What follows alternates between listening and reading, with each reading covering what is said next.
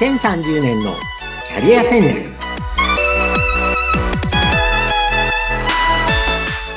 こんにちは。人材開発コンサルタントの山岸真嗣です。アシスタントの相本幸子です。山岸さん今回も楽しみにしておりました。よろしくお願いいたします。はいよろしくお願いいたします。さて前回はねこれから就職される方、転職される方、おすすめの妖怪っていうのを詳しくね、伺ってきたんですけれども、今回はどういったお話をされますか？はい。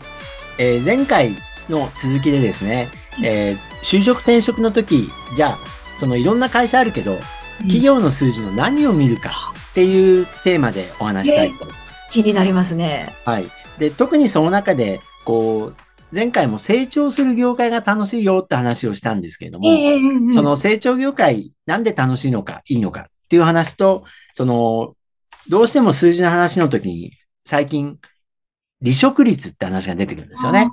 で、ブラック企業っていう単語もよく出てきます。ですから、ブラック企業ってどんな企業なのかなっていうのをちょっとお話したいと思います。で、最初はですね、あの、企業の数字の何を見るかっていうテーマなので、はい、えー、ちょっとすごくベーシックなところからいきたいと思います。えっ、ー、と、日本にですね、上場企業の数、いわゆるあの株式を上場している会社、3881社らしいんですよ。まあ、約3900社ですね。そうですね。で、あのー、これはあの、去年の2022年の4月に東証一部二部とかって言い方が、はい、あの、東証プライムとかスタンダードって言い方に変わって、それの合計で3900なんですね。で、まあ、これ、人によって感じ方いろいろだと思うんですけども、3900社もあるわけですよ。うん、うん。で、我々ね、あの、例えば知り合いの数1000人もいないじゃないですか。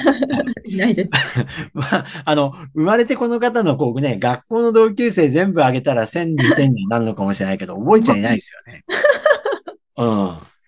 なので、あのー、一般的に言ってるのはですね、3900も上場企業だけ、まあ、いわゆる大企業だけであるわけですよ。それで、多分、こう、若い方に言い方としては、皆さん知ってるの多分200か300、どんな知ってる人でも500だよって話をします。うんうん。私でもですね、上場企業3900の中で1000は知らないんじゃないかなと思うんですよ。まあね、長く生きてきて、コンサルタントなんかこういうキャリア支援をしてても、多分ですね、知らない会社がいっぱいあります。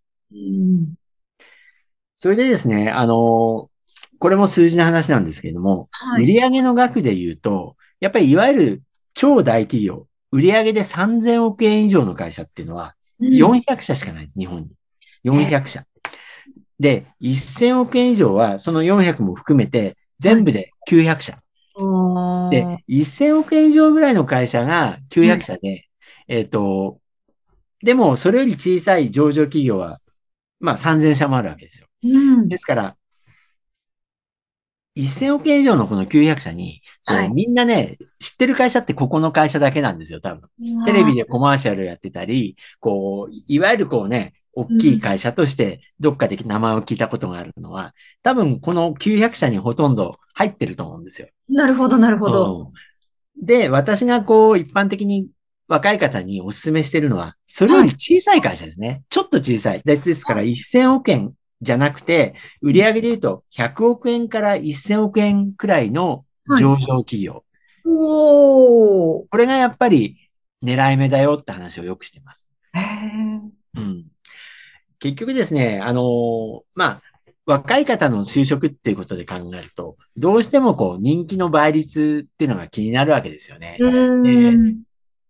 もちろんその、いわゆる有名企業を、超大企業にはい、チャレンジするのはいいことだとは思うんですけれども、うん、そればっかりだとやっぱりどうしても、まあ競争はある話なので、やっぱり、で、あとですね、大きい会社が幸せになれるかっていうと必ずしもそうじゃないですよね。ですよね。うん。まあ、これはあの、会社選ぶときに、なんか聞いたことない会社だと不安だぞっていうのは、まあわかるんですけど、あの、じゃあ、売上1兆円の会社に入ったらみんなが幸せかっていうそんなことは全然ないと思うんですよね。はい。うん、これちょっと長く生きてきた大人だったらみんなわかると思うんですけど。うんうんうんうんうん。やっぱり若い人そこがわからないので、あの、はい。あえてこう、小さいと言わないですよね。売上100億から1000億って言うと、従業員で言うと何千人規模以上ですからね。やっぱりはい。大企業なわけですよ。で、上場してて、まず、まあ簡単には潰れないわけです。で、数字という意味では、次、従業員数。はい。えー従業員数はですね、これはもう上は何万人、何十万人もの会社も当然あるんですけれども、私の言い方では500人以上だったらいいんじゃないって話をしてます。うーんあの、これは前回お話ししたような、例えば成長している IT 企業とかですね、あはい。の、まあ、高齢者向けのサービスの会社とか、あの、面白そうな会社って実はね、500人いかないぐらいの会社もいっぱいあるわけですよ。す。これから大きくなるんで。ああ。うん。で、500人以上ぐらいだと、いわゆるですね、えー新人研修が充実していることが多いんですね。ちゃんとしていることが。と、なんでかっていうと、500人以上の会社で、と大体ね、新入社員20人はいるわけですよ。で、うん20人ぐらいいれば、まあ、同期20人いて、例えば1ヶ月、2ヶ月、もっとかもしれないですけど、集合でね、ちゃんと研修をしてもらえるわけです。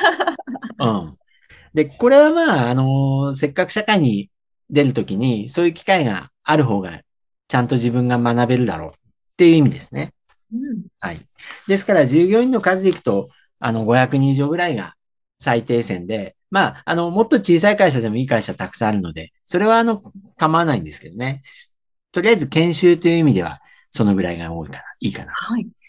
あと、設立して何年ぐらいがいいかっていうことなんですけど、まおあ、上場企業はね、もうあの、10年未満で上場してる会社でもいいと思うんですけど、まあ一般的には10年以上はある会社だったら簡単には潰れないよねって話はしてます。もちろん、20年以上だったらもう絶対、あの、そんな簡単にはなくならないですよね。うんうん。そしてその次、成長性。で、成長性が私すごく大事だと思っていて、えええー最近5年間の売り上げが、まあ、ある程度伸びてるか。これを見ましょうっていうのをよく言います。最近5年間の売り上げ。ただですね、今ちょっとこのコロナがあったので、えっ、と、コロナで、まあ、ビジネスによっては、例えば旅行系とか、えー観光系とか、ホテルとか、そういうところはもう一時的にどうしても落ち込んだし、あの、ちょっとコロナの影響は差し引いて考えていいと思うんですね。やっとコロナ禍もこう過ぎ去ろうとしているので。ただ、まあ5年ぐらいを見て、基本的に黒字で伸びている会社であることが大事かなと思っています。はい。で、えーここでですね、はいどうして成長性にこだわるのかはいはいう。話をちょっとしたいと思います。あの、成長する業界に就職する7つのメリットっていうのを私いつもお話ししてるんですね。ええええええ。7つメリットがあります。1つ目、えー前向きな仕事が多くやりがいを持ちやすい。うんこれはですね、あの、成長しているとですね、どんどん売り上げを伸ばしていくとか、新しいお店を出していくとか、新しい製品を開発していくとか、基本的に前向きな仕事なんですよ。そうするとね、やりがいを持ちやすい。で、これがあの、まあ、前回お話ししたような成熟期の会社だと、えーお店を、まあ、減らしていくとか、あ製品サービスの古いやつをなくしていくとか、うん。まあ、もっとあれのは人を減らすにはどうするかって人事部が考えるとか、そういうね、後ろ向きな仕事まで出てきちゃうので、やっぱ会社がどんよりしてるわけですよね。うんやっぱりね、前向きな仕事をやるっていうのはね、やっぱり楽しいわけです。やりがい持ちやすい。で、二つ目の理由、えー将来性のある良い経験、スキルを身につけられる。やっぱり。会社として成長してる、産業としてさ成長してるところでは、えー将来性がある経験できるわけです。で、三つ目、えー実績、数字を作りやすい。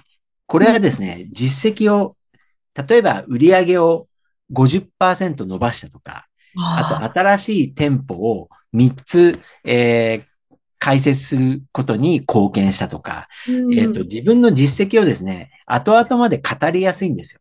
で、まあ自分の当然実、あの、履歴書的に、こう、良いことがいっぱい書けるわけですよね。で、自分の当然、そうだ、あの、自信にもなりましてね。うん。で、四つ目、年収がアップしやすい。えー成長業界だと、当然売り上げが伸びていくので、えーはいそれが従業員の年収に反映されることは、まあ一般的にはありますよね。大切ですね。うん。だから年収がアップしやすいのはやっぱり成長業界うんだと思います。はい。えーで、5番目。若手の採用が多く、上位のポジションに昇格しやすい。これは結局会社が成長してると、どんどんどんどん新しい人採用して従業員増えてきます。そうすると、比較的若いのに主任になったり、マネージャー、課長になったりしやすいわけですよね。うんこれがですね、成熟産業の大きい会社入っちゃうと、なんか30代後半まで後輩が一人も同じ部署に入ってこないとかですね、ああなんかよく聞く話なんですけど。ありますね。うん。例えば私がいたような科学業界とかですね。あのーまあ、そういう、もう成熟産業になってる業界では、なかなかね、入ってきても発見社員だったり、あの、正社員の後輩って同じ部署で、もうなかなか入ってこないんで、ずっと、えっ、と、飲み会の幹事をやらされるみたいな話は よくあります。ですから、あの、成長業界だと、やっぱり、早く偉くなりやすいわけですね。ーうんで、6番目、えー活気があって会社の雰囲気が良いことが多い。これはですね、やっぱり成長している会社っていうのは忙しいかもしれないけど、やっぱりみんながね、成長に向かって、あの、頑張ってるので、やっぱ活気がありますよね。うんいや私も研修の講師としていろんな会社行ってますけども、はいやっぱりね、あの、そういう成長してる会社はね、もう雰囲気がいいです。どこのあそうですか。うん。で、若い方が比較的多いしね。うんまあ、仕事はね、忙しくて大変だっていう人も多いんですけれども、基本的に、あの、成熟産業、あるいは衰退しつつある産業よりは、やっぱりね、雰囲気がいいですよね。うん大切ですよね、人間関係っていうのもね。そうですよね。そう。で、最後7つ目は、転職市場での価値が上がりやすい。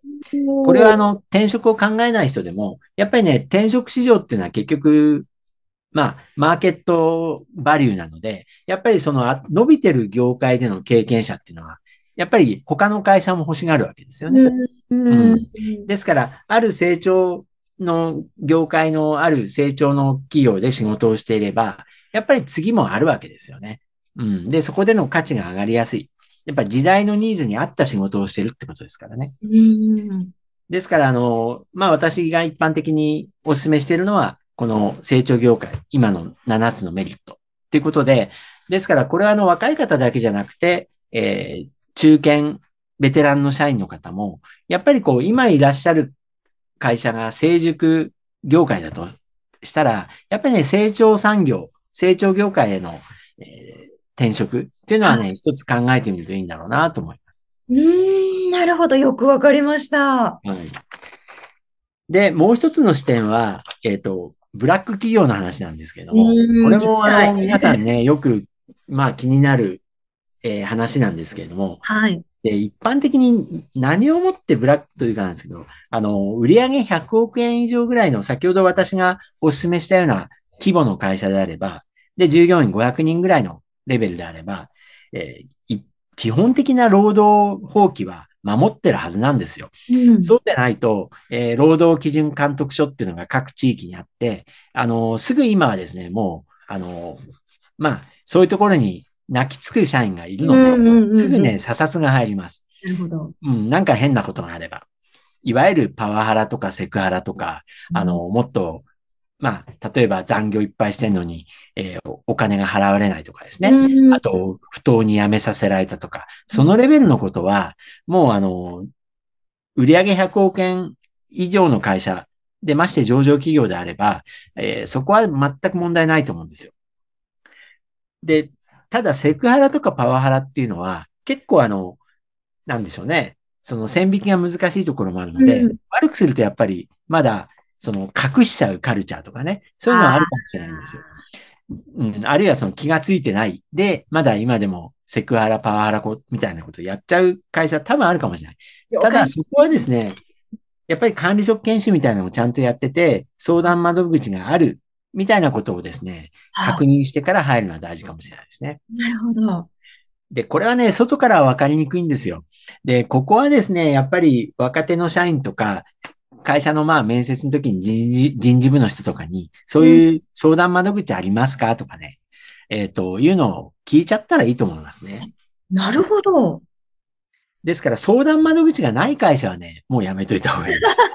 今の時代いるんですね。うん。やっぱりね、少なくとも相談窓口はね、人事部もしくは外部の、こう、アウトソースの先でね、なんかあるとありますよ、今の時代は。うん。だからそれがない会社はね、ちょっとハラスメントのリスクがあるのでやめといた方がいいですね。はい。はい。で、基本的にですね、あの、何をもってブラックと考えるかは、その人の価値観次第ってところはあって、あの、例えば、忙しいことがブラックってね、あの、長時間労働のことをよく言われますけれども、ええ。一般的に、例えばマスコミの仕事とか、コンサル会社とか、まあ、ベンチャー企業の多くなんかは、楽しくて働いちゃってることも多いんですよね。うん。長時間労働だけど、例えばテレビ番組を作る人たち。これやっぱりあのね、ロケハンから始まって、こう天気によっても、こう撮れるいい画像は変わるし、やっぱね、太陽が出るまで、こうあの角度で太陽が出るまで、えー撮影ちょっと待つみたいなの、普通にやるわけじゃないですか。ええええええ多分、あやもさんそういうご経験ありますよね。そうです光。の具合を待つとか、天気を待つとか。そう動物待ちとかいうのもあったりね。動物待ちね。あねあそんなのもありますよね。はそうそうい。だからやっぱりね、どうしたってね、良い画像を撮ろうとかね、あるいはね、新聞社で特ダネを撮ろうとか、あるいは良い CM の広告を作ろうとか思ったらね、時間はかかるんですよ。うん。ただ、多分楽しくてね、みんながやりたい仕事だし、やりがいもあるからみんなやってるとこある。納得してやってるわけですよね。うん。で、私が言ったようなコンサルティング会社も、あのー長時間労働で、もう間違いなくブラックです。長時間労働。でも、みんなね、やっぱり、やりがいがあって、自分が成長ができて、かつお客さんによく頑張った、ありがとうって言われるから頑張ってるんですよね。うん。うん。まあ、これもですね、私いろんなコンサル会社とかベンチャー企業の、あの、経営者層に知り合いが多いので、うん。ただ、この5年間ぐらいはね、これも変わってきていて、ええ。結構ですね、やっぱりあのーあんまり働かせすぎて辞めちゃうのは良くないって話にやっぱりなってきているので、あ、そうなんですか。そこはだからあんまりね、あの、これシステムの会社もそうなんですけれども、うん。えーこの5年ぐらいで世の中のあらゆるブラックと言われる長時間労働企業ははい良くなってます。ええはい。ですからシステム開発の仕事なんか昔はね、やっぱブラックだったんですよ。